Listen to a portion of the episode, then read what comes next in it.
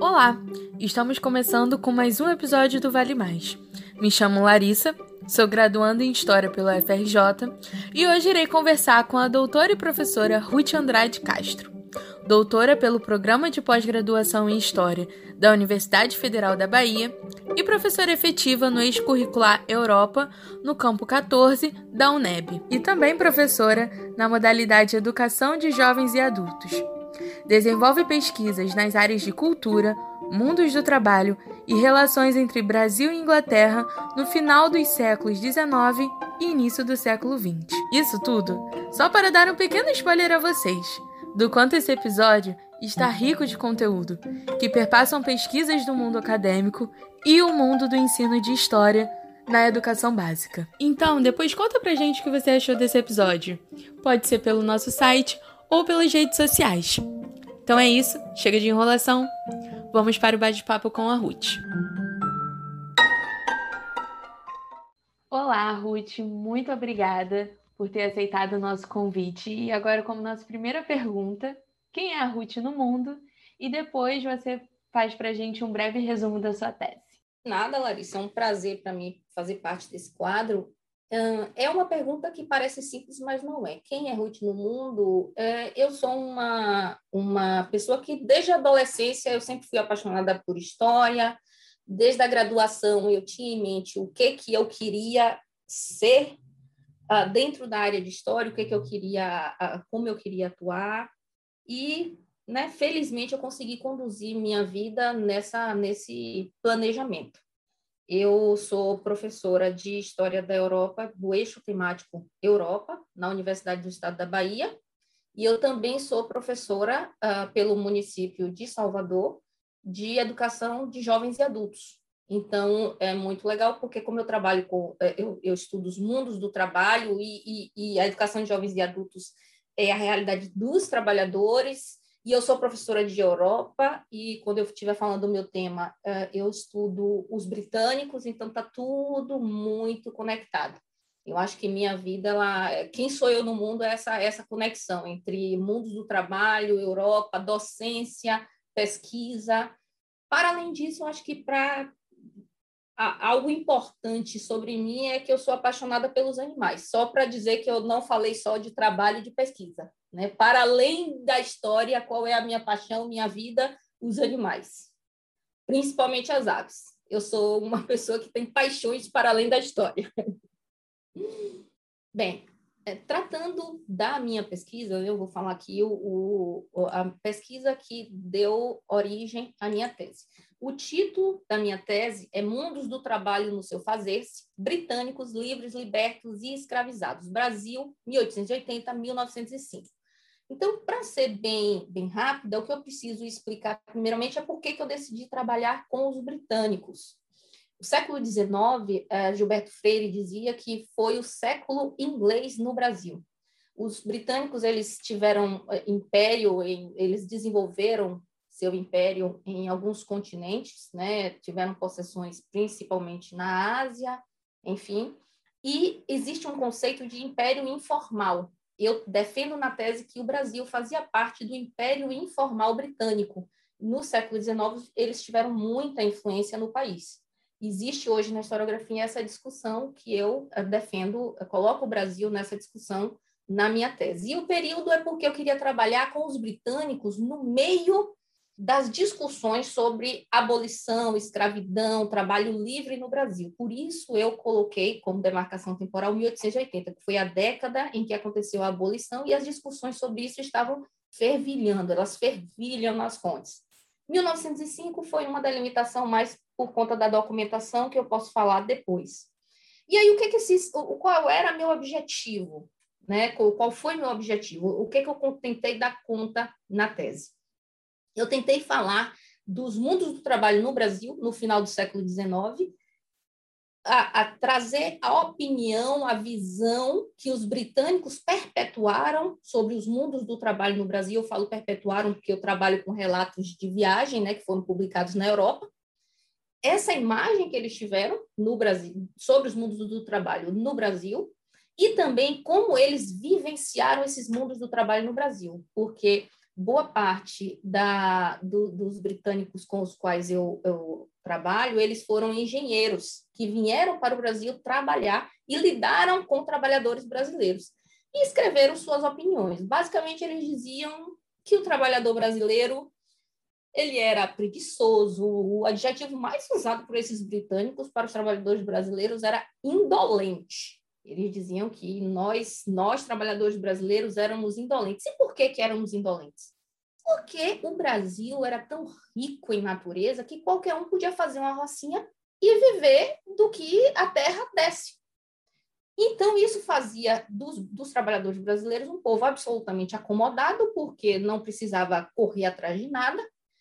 Mas eu percebi ao longo do discurso deles que, na verdade, a chateação era porque esses trabalhadores brasileiros nem sempre queriam se submeter a eles. Então, eles chamavam de preguiçosos aqueles que não queriam trabalhar para eles.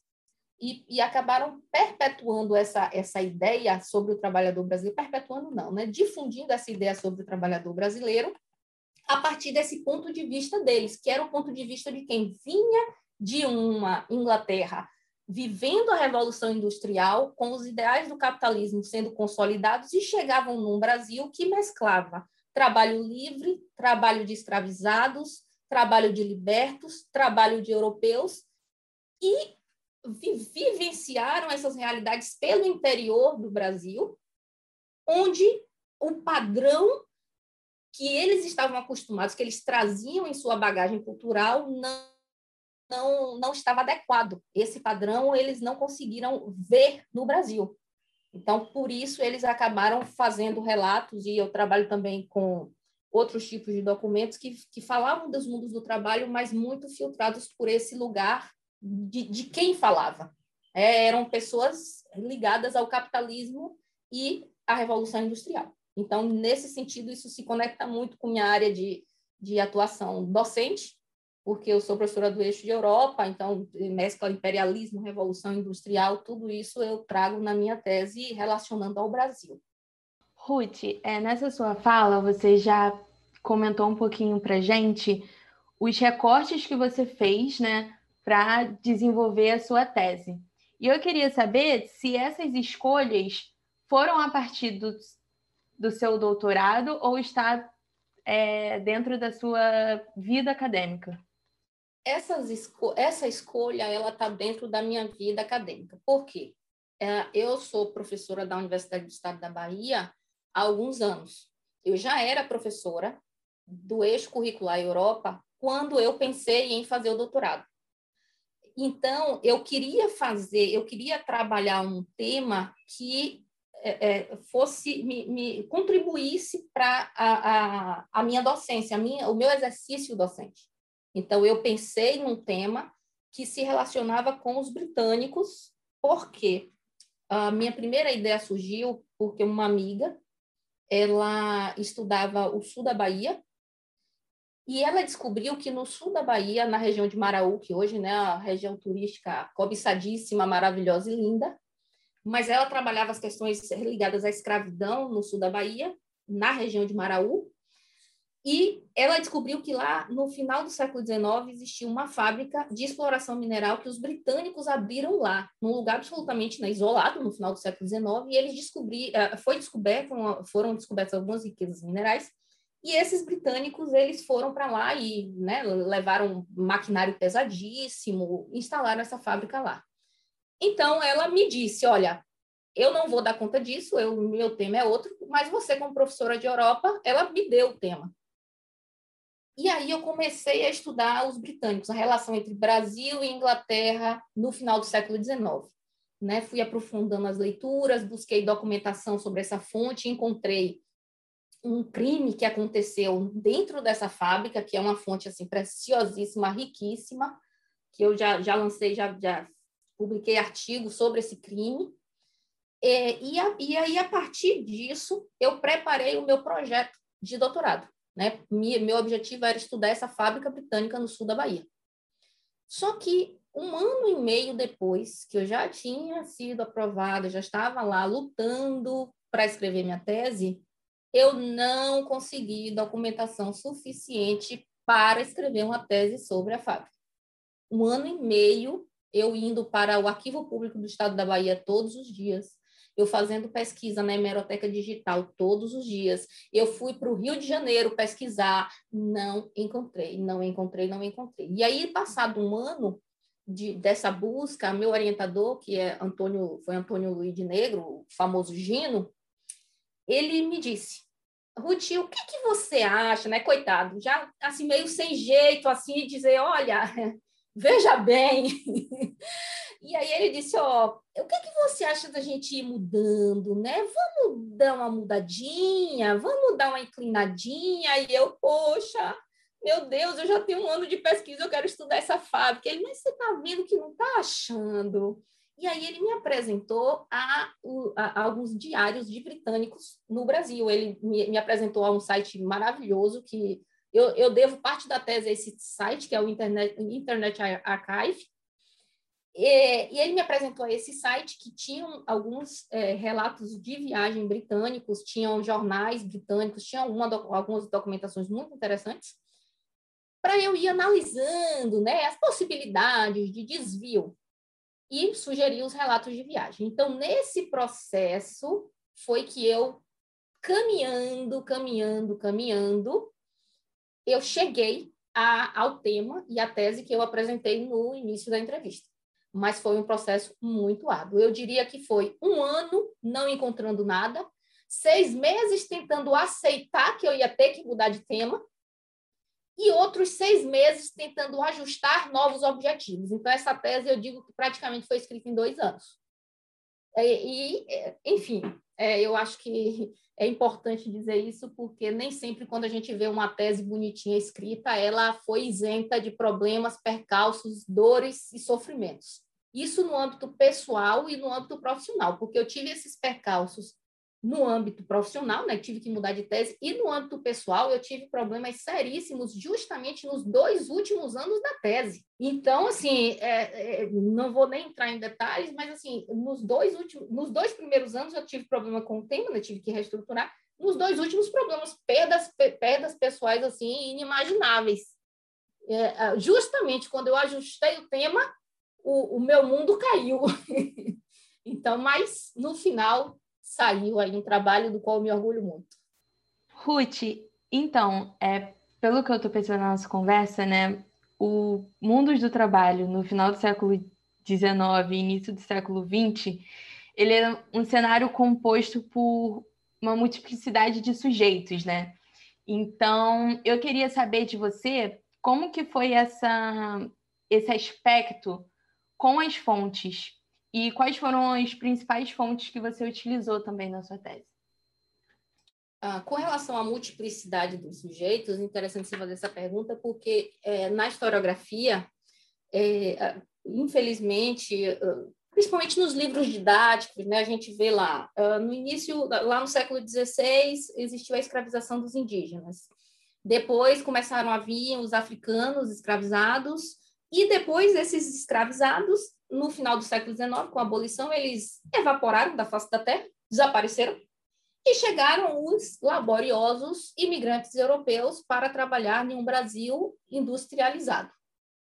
A tese ela quebra completamente com essa perspectiva, porque ela mostra mundos do trabalho mesclados. Ela, os, os britânicos falam, né, as fontes que eu utilizei, que são fontes, importante dizer, é, um dos recortes que eu fiz uh, metodológicos foi que eu utilizo mais de 90% das fontes utilizadas são fontes produzidas por britânicos no Brasil. Então, eu trabalho com essa perspectiva dos britânicos no Brasil. Eu trabalhei com alguns jornais, mas pontualmente, mais de 90% uh, são fontes produzidas por britânicos no Brasil. E eles dão conta de uma região do Brasil que fica fora dos grandes estudos, né? Não, é, para além dos cafezais, para além dos canaviais, para além do litoral exportador. Eles falam de realidades que adentram o Brasil. É, os, os, chamados que eles chamavam de os ermos de Goiás. Tem um outro viajante que ele fala de experiências ao longo do rio Ivaí, no Paraná, no sul do Brasil. Outro chegou aí ao Jalapão, que é uma região que até hoje eu não conheço ninguém nem que foi no Jalapão, mas ele esteve no Jalapão e ele fala dos mundos do trabalho no Jalapão. Então é uma riqueza muito grande. E ele, o que eles mostram é que os mundos do trabalho no Brasil não obedeciam essa fronteira. Eles falam de trabalhadores livres trabalhando né, na, no mesmo ambiente ou no mesmo, na mesma região com escravizados, com indígenas ainda sendo apresados, como se chamava, né, que na verdade era a escravização desses indígenas. Então, os mundos do trabalho no Brasil, final do século XIX, eram muito mais complexos do que a escravidão em si. E para dar conta disso, eu utilizei, como já falei, fontes produzidas por esses britânicos, e aí eu vou elencar aqui quais foram as fontes principais uh, utilizadas. Eu usei jornais, poucos jornais nacionais, mas principalmente um jornal que foi publicado no, no Brasil, no Rio de Janeiro, na década de 1880, o The Anglo-Brazilian Times, por, produzido por britânicos, William Scully, o, o editor dele. Trabalhei com uh, alguns documentos é, da Secretaria de Governo do Estado da Bahia, das Secretarias de Governo do Estado da Bahia, e processos crime. Então, essa é a parte da, da, da do, do, meu arcabouço documental que não foi produzida por britânicos.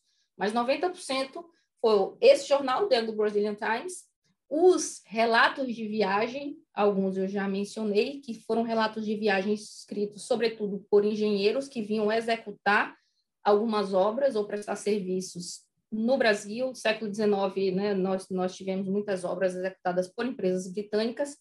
E outro grupo de documentos também fundamental para mim foi a documentação do Foreign Office. É, é uma documentação que é guardada no Arquivo Nacional Britânico, referente a toda a documentação consular que foi enviada do Brasil para a Secretaria de Assuntos Estrangeiros no Reino Unido. E aí eu volto né, à delimitação temporal. Por que 1905? Porque esse corpus documental, que é, é catalogado FO13, lá no, no, National Archive, ele termina em 1905. Ele, ele catalogou, eles catalogaram até 1905. Então, isso já é uh, o porquê da minha tese ir até 1905, por conta da importância dessa fonte documental. É, os, os, relatos de viagem, eu vou mencionar os principais que eu usei. O relato de Charles Dent, A Year in Brazil. James Wells, 3 mil milhas através do Brasil. E Thomas Big Reader, Pioneering South Brazil. Esses três uh, relatos de viagem, todos os três engenheiros, eles foram os relatos que mais uh, contribuíram para uh, os mundos do trabalho no Brasil, para eu entender como era essa dinâmica, que mais me deram arcabouço para discutir os meus objetivos da tese. Esses três foram os principais, não são os únicos, mas são os que mais me ajudaram. A gente conversando aqui, você, enfim, né, tá ali no título da sua tese, é esse diálogo que você tem, né, com a perspectiva britânica. E eu vi no seu Lattes que você também está pesquisando perspectivas de história conectadas. E aí eu queria saber se você pode explicar um pouquinho para gente, assim, de uma forma breve, mas o que é história conectada e como, como que é essa relação com a sua tese? Ah, interessante essa pergunta. É, um dos pressupostos teóricos, metodológicos com os quais eu trabalho na tese é justamente esse das histórias conectadas. Por quê? É, um dos autores que eu li para dialogar nessa, nessa questão teórico-metodológica foi Guzinski. E ele discute que uh, os, os, existem eixos temáticos que não se reduzem nem se limitam, na verdade, ultrapassam muito as fronteiras nacionais. Então, essas histórias conectadas, eu estou discutindo mundos do trabalho que falam de escravidão. Então, eu tenho trabalhadores que nasceram no Brasil e são escravizados, e também trabalhadores que vieram da África forçados para trabalharem no Brasil. Eu estou trabalhando com imigrantes europeus. Eu estou trabalhando com brasileiros ou livres ou cativos. então, eu preciso estar atenta a essas perspectivas que vão muito além de se discutir mundos do trabalho no Brasil. Como eu falei inicialmente, a, a, a conexão com revolução industrial, imperialismo, hum, trouxe a necessidade de conectar né, o, o, o, eixo Histórias Conectadas hum, diz respeito exatamente a isso, o nome já diz, conectar essa perspectiva de outras regiões num tema que não se limita a fronteiras nacionais. Então, eu conecto, tento, né, ao longo da pesquisa, com a utilização das fontes, estabelecer esse diálogo que não se fecha ao Brasil. A partir dessa, dessa pergunta de história conectada, eu queria te perguntar sobre a bibliografia. Eu queria saber um pouquinho como que foi a construção né, do modelo teórico da sua tese a partir da bibliografia com a perspectiva de história social do trabalho e história conectadas. Histórias conectadas, eu acrescentaria a história global do trabalho. É, essa, essa, esse é o diálogo que eu estabeleço de maneira também bastante direta. É, eu, eu, dialogo com Leinebaum e Hidkler, que associam a história do trabalho na Europa com acontecimentos e discussões referentes a outras partes do mundo, sobretudo da América. Então, eu dialogo com esses autores. Também dialogo com Marcel van der Linden, que é um dos teóricos mais conhecidos sobre a, a história global do trabalho. E uma de suas propostas é desvincular, desvincular a classe trabalhadora e sua história plural, o mundo afora, do esquema temático baseado na historiografia e nos acontecimentos europeus.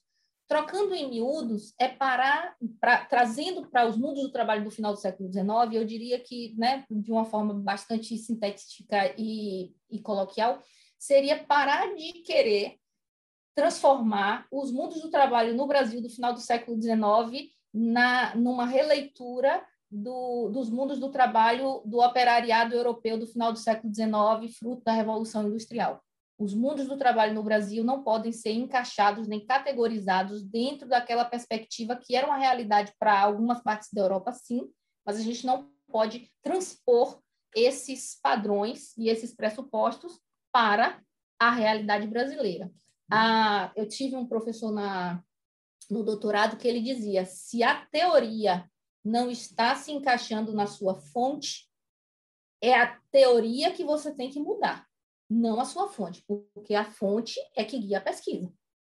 É, e, e, também, uh, especificamente sobre os mundos do trabalho, eu dialogo com uh, Clarice Esperança, Dropa, que discutem né, como os mundos do trabalho são um campo de estudo em transformação, então a gente precisa sempre estar com essa visão crítica e atenta para escrever e reescrever a história dos mundos do trabalho. E também eles, é, esses autores, eu considero que eles ampliam a, as concepções sobre como e por quem os mundos do trabalho foram compostos no Brasil. Quem compôs os mundos do trabalho no Brasil, do período que eu estudo, indígenas, livres, libertos, europeus, inclusive os britânicos. E essa riqueza nem sempre aparece no, na historiografia e principalmente nos livros didáticos, porque se coloca lá as fronteiras muito bem estabelecidas, a escravidão acabou, então a gente agora que a gente vai ter trabalho livre no Brasil, não tinha antes, e agora é que é europeu, porque os trabalhadores livres brasileiros desapareceram, os, os escravizados evaporaram, então essa é, é, é, Dropa e Esperança me oferecem é, esse diálogo para pensar essa complexidade. E, para além deles, Antônio Luiz de Negro, que é meu orientador e trabalha também com essa perspectiva da ausência de fronteiras nos mundos do trabalho. Britânico, Edward Palmer Thompson, que eu sou é, apaixonada por, por, Thompson, que não trabalha na perspectiva de histórias conectadas, nem de, de história global do trabalho, mas ele analisa os mundos do trabalho na Inglaterra no século XVIII e XIX de uma maneira que me ensinou muito a como analisar os mundos do trabalho no Brasil no final do século XIX, não pelo conteúdo, mas pela metodologia, pelos questionamentos, pela criticidade, pela inovação de fontes, pela busca da, da, da da vista, da visão dos trabalhadores e não de quem produziu aqueles documentos, porque a história, infelizmente, ela em muitos aspectos, ela é a história dos vencedores, a história dos patrões, não dos trabalhadores. Então, Thompson me, me, me inspirou para buscar essa história dos trabalhadores. Então, Ruth, é, pegando o gancho dessa sua última fala, que você falou sobre o Thompson, o diálogo com a história social do trabalho, e essa transformação né, de como estudar os vencidos e os vencedores, para encerrar o nosso episódio, eu queria te perguntar, né? Qual a importância de fazer história social do trabalho que discute essa multiplicidade do, dos mundos do trabalho nesse período que a gente está falando do final do século XIX e início do século XX? A relevância, assim, o que, que, que esse estudo promove para o hoje? É, eu, eu, eu acho interessante essa sua pergunta, porque é, quando a gente fala ainda hoje dos mundos do trabalho no Brasil, dos trabalhadores brasileiros, ainda fica um pouco daquela concepção de que os brasileiros eles não são tão aguerridos, não são tão trabalhadores, o brasileiro só gosta de festa. Brasileiro. E eu vi isso no discurso dos britânicos do século XIX. Eles ficavam revoltadíssimos porque dizia que os, os trabalhadores brasileiros só queriam ficar agachados com a viola cantando de noite. Então, assim, eu disse, meu Deus, a, a gente ainda, ainda tem esses estereótipos. E é preciso lembrar que esses, essas, essas obras que eu li para a tese foram. Uh, o gênero literário relatos de viagem estava em moda na Europa no século XIX, então as pessoas consumiam essas visões estereotipadas, etnocêntricas sobre os mundos do trabalho e todos os outros aspectos que o, o autor ele levava. Então, ainda hoje, a gente tem aquela, aquela aquela perspectiva do a síndrome do vira-lata. É isso que se fala, né? Que o brasileiro tem a síndrome do vira-lata. E, e uh, estudando esses, essa uh, para escrever a tese, eu percebi que isso foi largamente construído e difundido porque a gente não pode esquecer o Matuto ele não escreveu relato de viagem, quem escreveu foi o britânico que vinha lá da Europa com as concepções dele e deu a versão dele. E ah, não é um trabalho fácil você conseguir extrair de documentação, de, do, de uma documentação é, que parte de um etnocentrismo, que parte de uma outra realidade, você conseguir extrair a realidade de um povo. Porque o Matuto não escreveu relato de viagem, o Matuto não escreveu jornal, o Matuto ele, ele só aparece no olho do outro. Então, é uma tarefa muito difícil. Só que a, a gente uh, tem um conceito que chama né, a leitura contrapelo, a história contrapelo. E eu consegui perceber de, como se fossem falhas, algumas coisinhas que os britânicos deixavam escapar sem querer. É, eu tenho um episódio, eu vou tentar contar bem rapidamente, na mesma página do relato britânico. Ele está, o, o Big Wigger, falando lá do, do sul do Brasil. Ele está revoltadíssimo com os comerciantes da colônia de Santa Teresa porque não teriam ambição suficiente para entender que ele, com aqueles homens todos ali fazendo aqueles trabalhos, era um, um mercado promissor. Então, eles deviam se interessar para vender e suprir aqueles homens, aquele grupo de trabalho, mas aqueles comerciantes não estavam se importando. E aí, ele, ele se chateia muito com essa falta, que ele chama de falta de ambição, dos, dos comerciantes de Santa Teresa e ele compara aqui na Europa, que a Europa é sempre o, o, ideal, é a perfeição, é a maravilha. Hoje a gente poderia acrescentar a Europa e os Estados Unidos, né? Que o brasileiro adora Estados Unidos. Então, é, ele critica ele diz que lá na Europa os comerciantes iam para os campos de batalha para vender, para comercializar com os soldados, porque era ali que tinha mercado. E aqui no Brasil, os comerciantes nem queriam né, fazer alguma coisinha, ajudar para suprir os trabalhadores ali. E aí, na mesma página, ele diz que ele precisou se ausentar do, do, do local de trabalho. Quando ele voltou, essa é uma parte muito divertida do relato de viagem, porque quando ele voltou, os comerciantes tinham enviado seus funcionários para vender cachaça aos trabalhadores. E ele fica revoltadíssimo com aquilo, porque não bastando fazer isso, os comerciantes ainda tiveram a cara de pau de pedir a ele que a cachaça que os trabalhadores compraram fiado fosse descontada em folha do pagamento. Aí ele fica muito chateado. Eles acham que eu sou o quê? Funcionário deles?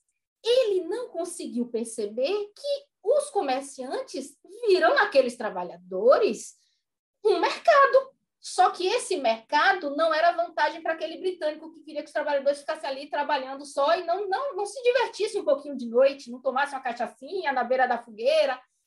Ele não via esse essa essa sacada dos comerciantes como uma oportunidade aproveitada. Mas os comerciantes que iam para a guerra lucrar com a necessidade de soldados, né, amputados, feridos, aquilo ali estava certo. Mas o comerciante que ia oferecer o que aquele trabalhador precisava, aquela cachaçinha no final do turno, aí para ele isso não era empreendimento, isso não era legal, isso não era inteligente, porque não beneficiava ele. Então, é, é, a gente consegue, através das próprias fontes, que é, é, não são exatamente dos trabalhadores, a gente consegue perceber as distorções que são feitas. Tem, tem uma vez que o, o engenheiro está precisando de trabalhador, pra, e aí ele chega numa vila, e aí está um elemento deitado na rede, se balançando com a viola na mão.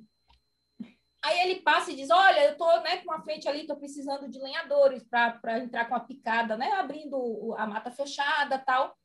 Ó, agora eu não posso ir, não, porque eu estou ocupado. Mas se der amanhã, eu passo lá. Rapaz, esse engenheiro fica no relato ali escrito, ele fica, você vê mesmo que ele está indignado. Mas o trabalhador, para ele, trabalho não era aquilo, não precisava ir para lá, ele não queria, é um, era um direito dele. Mas esses britânicos, eles não conseguiam entender que o trabalhador brasileiro, felizmente, não precisava passar por aquele sofrimento que os trabalhadores na Europa estavam passando. Uhum. Aquele trabalhador que Sim. estava deitado com a viola na mão, não era porque ele trabalhava. E isso eu acho muito interessante até se constar. O que, que era o conceito de trabalho para os britânicos? Era estar subordinado a um patrão, trabalhando de sol a sol.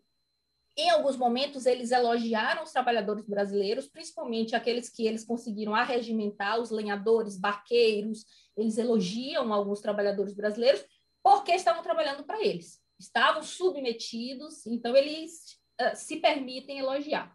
Mas aquele trabalhador que não se submetia a ele era preguiçoso. E aí, com a, com, com a análise, com a leitura, eu percebi que a, aquele trabalhador, ele tinha roça, ele tinha os animais que ele cuidava, ele sustentava a família, eles construíam as casas deles, eles tinham atividades laborais que iam muito além de se submeter a um patrão ou de estar né, levando para a Europa numa fábrica ou, ou de, de, de ser funcionário numa fazenda, mas eles trabalhavam. Porém, a concepção que aqueles britânicos, e é importante quando a gente analisa essas fontes, a gente tem em mente que quando eles dizem que os trabalhadores não brasileiros não querem trabalhar, eles estão considerando o que como trabalho? O que, que é trabalho para eles? E eu percebi que essas críticas deles era porque a visão deles de trabalho era uma visão que partia da realidade da vivência deles lá na Europa, a Revolução Industrial, para eles trabalho era aquilo, era se submeter, era se subordinar, era ser empregado. Mas para aqueles trabalhadores brasileiros, felizmente, existia uma forma de viver e interagir com a natureza, não necessariamente sendo escravo do trabalho, mas o, o trabalho fazendo parte da vida cotidiana e servindo para as necessidades, não necessariamente sendo um fim em si, um fim em si. Ruth, muito obrigada por esse bate-papo. É, tem tantas coisas que a gente pode tirar desse episódio, de tantas conclusões, mas eu acho que uma coisa assim para encerrar que eu achei muito bacana é essa esfera que a gente é, pontuou muito aqui dessa multiplicidade desse mundos do trabalho é, que a gente tem nesse, nesse período, e não é uma coisa muito explorada ainda hoje. E uma coisa que você falou no início do, do episódio, principalmente, ainda não está nada presente na educação básica. Então, assim, é um assunto muito interessante e que eu acho que, assim, deu um episódio que muita gente vai se interessar pelo tema e eu só tenho a agradecer mesmo. E agora, para encerrar, é, a gente chama essa hora que é a hora da dica do entrevistado. A gente quer saber de uma dica sua. Você pode ser alguma coisa a ver com a tese ou não, você que sabe. Acho que as dicas que eu poderia dar seriam com relação a, a primeiramente, para os, os, os, historiadores que estão né, escrevendo suas dissertações, seus TCCs, suas, suas teses, que a gente precisa sempre uh, oferecer um, a nossa criticidade à fonte. Só que a gente só consegue ser crítico à fonte se a gente lê muito e se a gente usar fontes diferenciadas. A gente também não pode, num arcabouço documental muito pequeno, querer criticar tudo e desconfiar de tudo. A gente precisa ter base para criar essa concepção crítica. No meu caso, eu, eu uh, utilizei, eu falei muito dos relatos de viagem, né, porque é, são minha paixão, mas eu usei uh, jornais, eu usei documentos oficiais que foram enviados pelos consulados britânicos no Brasil para o Foreign Office em Londres. Então, eu consegui estabelecer essa criticidade por conta desse, dessa amplitude de fontes. Então, é importante sempre a gente ter essa visão crítica e saber extrair dos documentos a, a versão dos trabalhadores. Por que, que eu digo isso? Eu já mencionei aqui na entrevista. Os matutos, por exemplo, eles não escreviam diários, eles não escreviam jornais, eles não escreviam para o Foreign Office. Então, o que está escrito ali é muito da visão de quem redigiu o documento e, e, saber a criticidade que a gente precisa ter é na hora de extrair os mundos do trabalho, muitas vezes de uma documentação que não foi produzida por quem entendia os trabalhadores. É, existiram alguns casos, né, um eu mencionei, mas existiram vários casos em que os, eu consegui perceber isso dos discursos dos britânicos. Mesmo eles sem querer, eles acabaram me ajudando muito a entender uh, os mundos do trabalho no Brasil. Além disso, tem uma dica muito importante, mas uh, os pesquisadores, pelo menos aqueles com quem eu já conversei, não conseguem, às vezes, executar. Não fique lendo somente o que diz respeito à sua pesquisa. Se permita uma literatura, se permita assistir uma palestra outro tema qualquer, se permita continuar uma pessoa curiosa para além do seu tema, porque às vezes você lendo, você assistindo algo, lhe dá um estalo, isso aconteceu comigo algumas vezes. Eu, eu uh, uh, uh, ouvindo ou lendo sobre outros temas, outras questões, né, mantendo aguçado meu, a minha curiosidade, eu tive ideias, estalos para a tese que foram maravilhosos. Então, não fique tão bitolado exatamente só no seu tema, até porque isso adoece, não é saudável emocionalmente falando. Também não se desesperar, porque eu, melhor do que ninguém, Posso falar de, de, de percalços ao longo do, do, da trajetória da, da pesquisa. Né? Eu, já, eu mencionei, uh, nos dois primeiros anos eu estava tentando rearrumar meu tema, nos dois últimos, perdas pessoais terríveis, mas eu consegui. É possível. Então, não se desespere, respire e siga sempre trabalhando, pesquisando e mantendo a calma. Para finalizar, talvez a dica mais importante: seu guia, sua guia é a fonte. Para de tentar pegar padrões pré-estabelecidos e enfiar a goela abaixo da fonte. A fonte está ali, ela fala por si só. Você precisa analisá-la com criticidade, mas não tente encaixar a, a realidade que você está pesquisando dentro de padrões pré-estabelecidos. Os livros didáticos, eles estão ali cheios de padrões pré-estabelecidos. Muitos livros produzidos pela própria historiografia, pela academia, estão cheios de padrões pré-estabelecidos.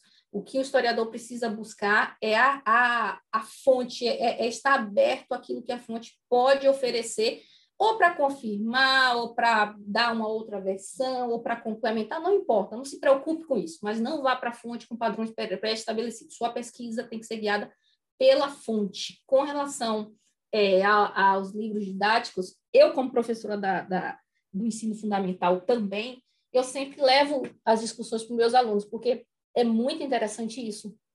Eu sou professora da universidade, eu é, é, tenho um doutorado com pesquisa aprofundada sobre o mundo do trabalho, mas eu preciso ir para uma sala de aula, não agora, né, infelizmente, mas é, eu preciso ir para uma sala de aula conversar com meus alunos de 50, 60 anos que não estudaram na idade regulamentar e que não, não, não dominam conceitos que para mim são triviais. Então, eu preciso estar tá ali transitando em mundos muito diferentes.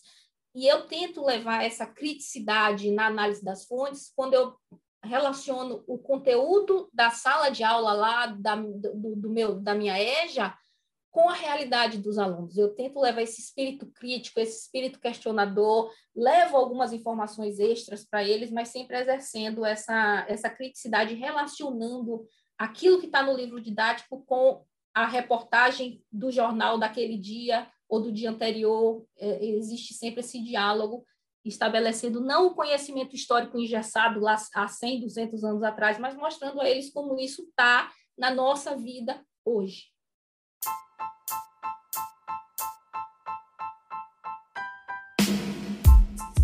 Obrigada a você por ter escutado a gente até aqui. Muito obrigada, Ruth, por ter participado do nosso episódio.